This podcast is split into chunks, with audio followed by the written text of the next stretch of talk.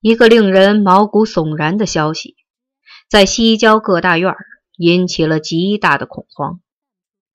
两个女孩子在白天进城以后，突然神秘的消失了。他们是当天凌晨结伴去北京图书馆阅览室看书的。闭馆时，有人还见过他们。当时，他们曾在北海大桥附近徘徊逗留，似乎在等什么人。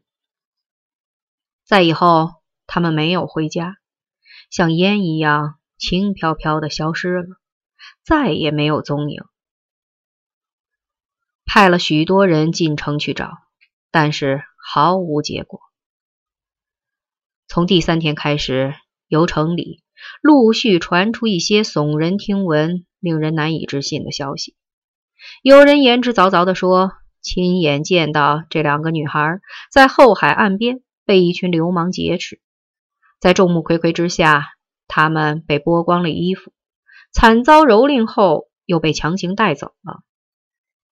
还有人说，他们是被诱骗到一个流氓的窝点去的，现在已成为囚徒。没日没夜的遭受着令人发指的摧残，痛不欲生。所有的消息和说法都围绕着一个基本情节展开，即失踪的女孩已成为性虐待的受害者，失踪的原因也在于性吸引和性报复。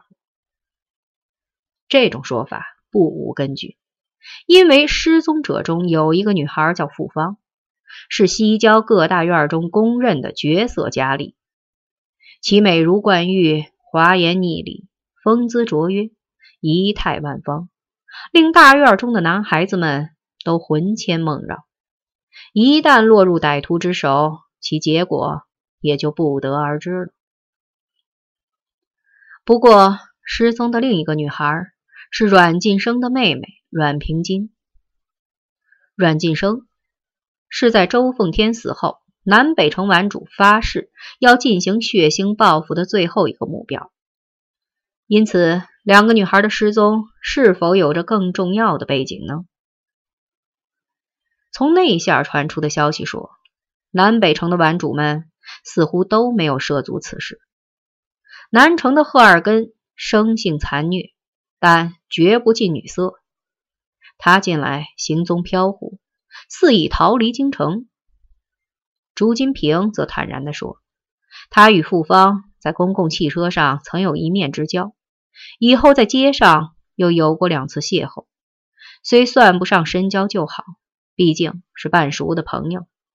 为找到复方，愿尽绵薄之力。”云云。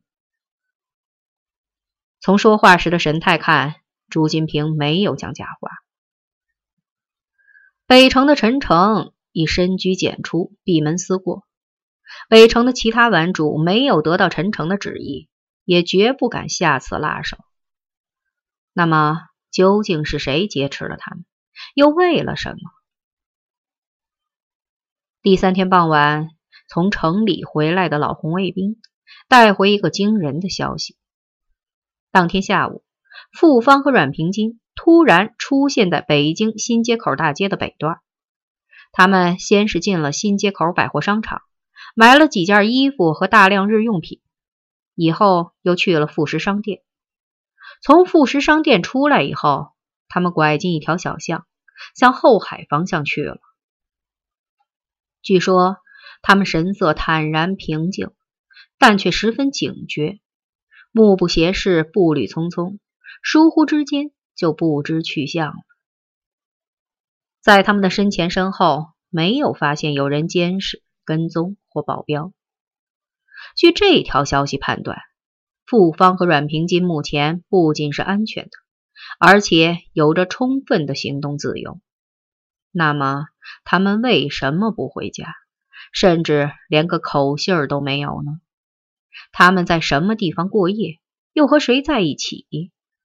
究竟是劫持还是叛逃？谜一般玄奥，令人不可思议。妹妹和傅芳失踪以后，阮晋生极为惶恐焦急。出于不得已，他找到大院的保卫部门求助。父亲被捕以后，作为黑帮子弟，他曾多次受过保卫部门的训斥。一位神气活现的年轻军人接待了他。阮平金进城时是和谁在一起啊？军人板着脸，官气十足的问。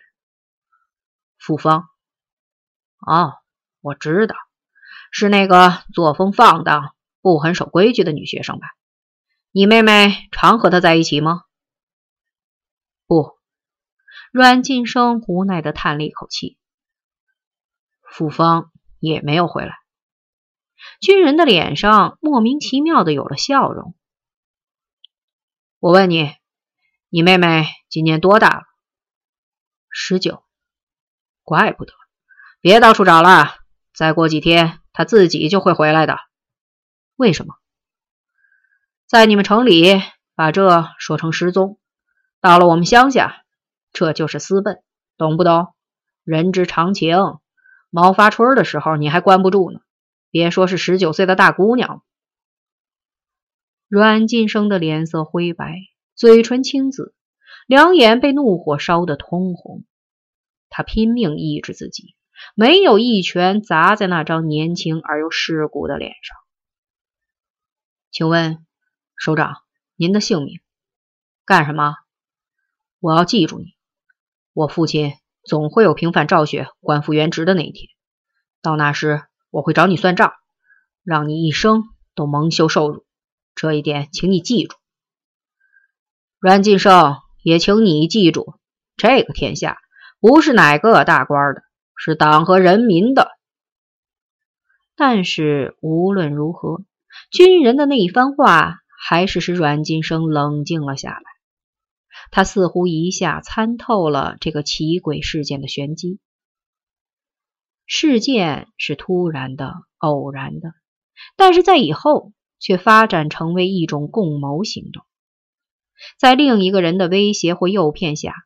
傅芳和阮平金半推半就的，兴高采烈的自愿就范了。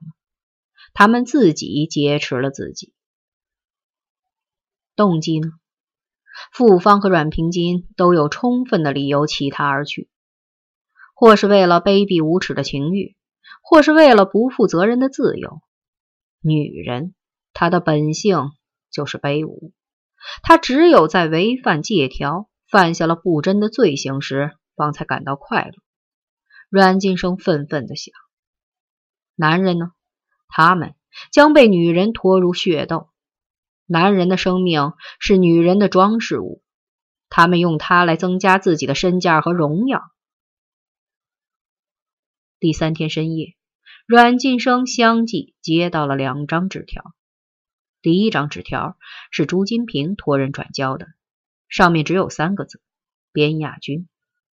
第二张纸条是通过邮局送到大院收发室的。阮晋生看过之后，不动声色的把它烧掉了。天亮以后，他告诉所有的朋友，不要再费力去找傅芳和阮平金了，他们死了，死了。朋友们惊异的问：“或者说，这个世界上从来没有过这样两个人？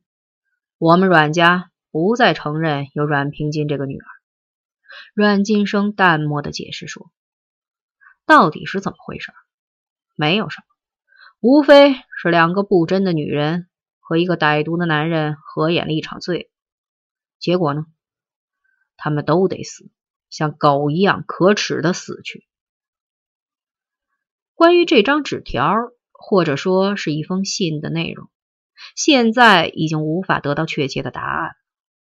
因为存在着几种完全不同的说法，而两个主要当事者陈诚和边亚军，他们的说法就是大相径庭的。边亚军信誓旦旦地说，那封信是陈诚写的，毫无恶意，在信中委婉地解释了事情的原委，提出一些解决问题的建议，并对阮晋生提出了善意而温和的批评。边亚军特别强调说。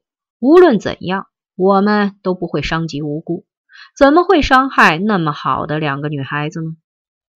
他的说法十分动人，但是很明显，他是在撒谎。在当时的情况下，他或陈诚都不具备谦恭礼让的修养，就像这个世界上不会有温文尔雅、和善慈爱的狼一样。陈诚则说：“我才懒得给阮晋生写信。如果有人写过一封信给阮晋生的话，那个人只能是边亚军。而且按照边亚军当时的心境，信的用语一定相当粗野刻毒，带有很强的敌意和挑衅性。在信的内容中，不排除大量的人格贬损和明确的性行为暗示。接触过陈诚的人。”往往会被他的坦率所迷惑。坦率并不代表诚实。陈诚的说法同样是不可信的，因为边亚军实在没必要，也不可能亲手把自己逼上绝境。两个谎言掩盖了一个真实。边亚军和陈诚在许多问题上常常各行其事，但这并不妨碍他们之间配合的极为默契。在这封信的问题上，他们互相推诿，为的是遮掩一个什么样的真实呢？一九九二年初，在广州白天鹅宾馆，笔者曾目睹了一幕令人惊心的场景。当时，笔者正在陈诚的房间里，千方百计的企图从他嘴里套出更多的材料，他则小心翼翼的和笔者兜圈子。海阔天空的胡扯海外见闻，整整一个晚上，我一无所得，极为沮丧。陈诚却像细数的猫一样，洋洋自得而又满怀同情的望着我。正在这时，门铃鸣响，有客到。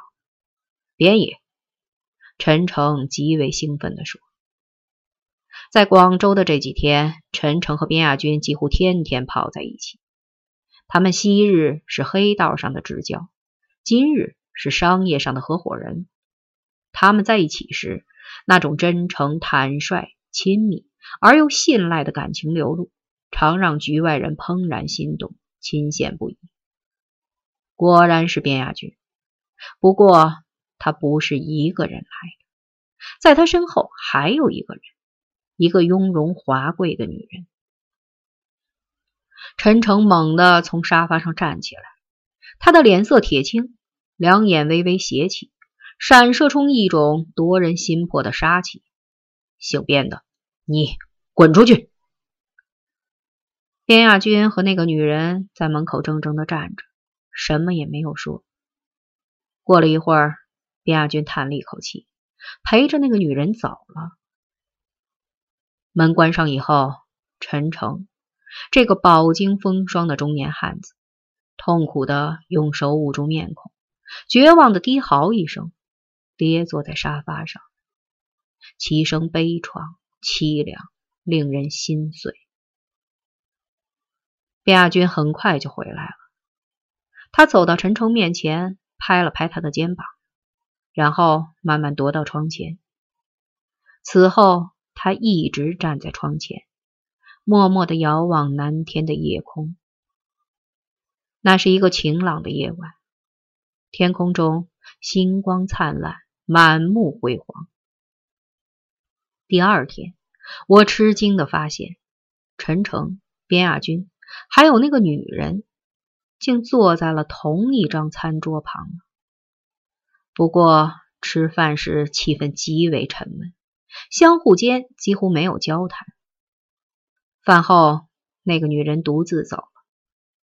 那个女人，她是谁呢？